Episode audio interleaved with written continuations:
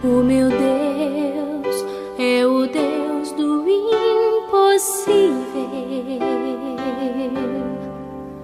Jeová Jireh, o grande El Shaddai. Bom dia, povo de Deus, graça e paz. Mais um dia começando. Hoje é quinta-feira.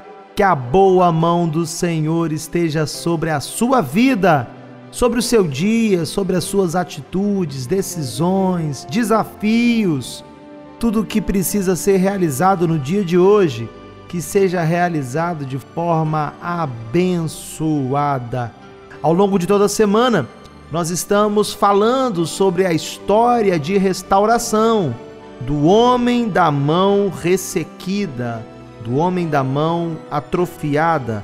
Lucas capítulo 6, verso 6 diz: E aconteceu também outro sábado que entrou na sinagoga, estava ensinando, e havia ali um homem que tinha a mão direita mirrada. Nós falamos ao longo da semana desse encontro.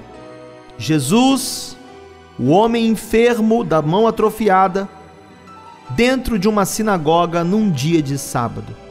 Ali também estavam os fariseus que observavam a ambos para ver se Jesus curaria aquele homem num dia de sábado.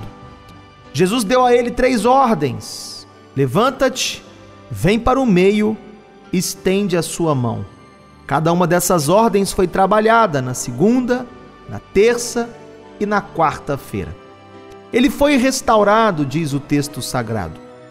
E hoje, quase que já fechando essa história, eu quero dizer a você que me ouve que as suas mãos, elas são importantes para Deus.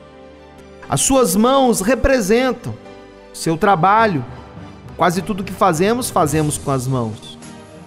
As suas mãos representam seu ministério. Naquele contexto, as mãos influenciavam até o modo de se relacionar com as pessoas. A mão estava ligada à própria espiritualidade, ou à permissão de se entrar em lugares de culto, em lugares sagrados.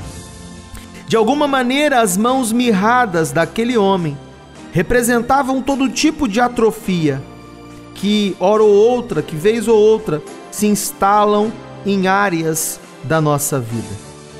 Me escute, as nossas mãos foram feitas para abençoar. As nossas mãos foram feitas para multiplicar dons. As nossas mãos foram feitas para se estenderem em direção aos caídos, a fim de que eles sejam levantados.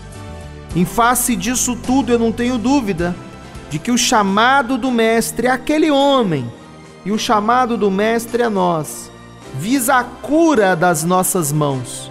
E não somente isso, mas visa a restauração de toda a nossa vida, a fim de que nos tornemos frutíferos e tenhamos de novo espelhada em nós a imagem e semelhança do Criador. Essa restauração das mãos, ela tem também por objetivo a aproximação, trazer o filho e a filha de volta para o seu lugar de origem, que é o centro da vontade de Deus. Eu quero orar com você nessa manhã. Nessa manhã de quinta-feira, debaixo da inspiração desse texto, debaixo da influência da restauração desse homem. Eu quero pedir a Deus que abençoe as suas mãos, de maneira que as suas mãos sejam mãos abençoadas e abençoadoras. Eu quero orar com você. Se você puder agora, pare um pouquinho. Nós vamos elevar o nosso pensamento em oração e se você puder, eu te convido a, num ato de fé, você apresentar suas mãos ao Senhor no início desse dia. Pai de amor, nós louvamos o seu nome. Que maravilha, Pai, acordarmos para mais um dia. Nós te glorificamos, ó Deus, pelo privilégio de poder falar contigo. E isso debaixo da confiança plena de que somos ouvidos e seremos atendidos.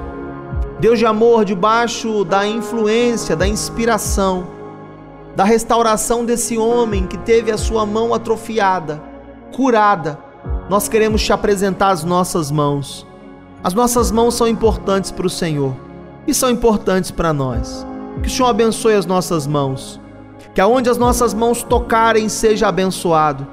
Que as nossas mãos, ó Deus, multipliquem dons, multipliquem talentos.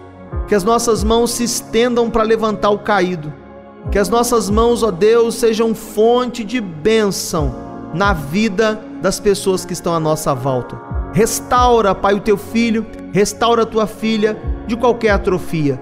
Nós profetizamos vitória sobre o dia de hoje e nós oramos agradecidos no nome poderoso de Jesus, o teu filho, o Senhor da igreja, e aqueles que creem, digam comigo nessa hora: Amém, Amém e Amém.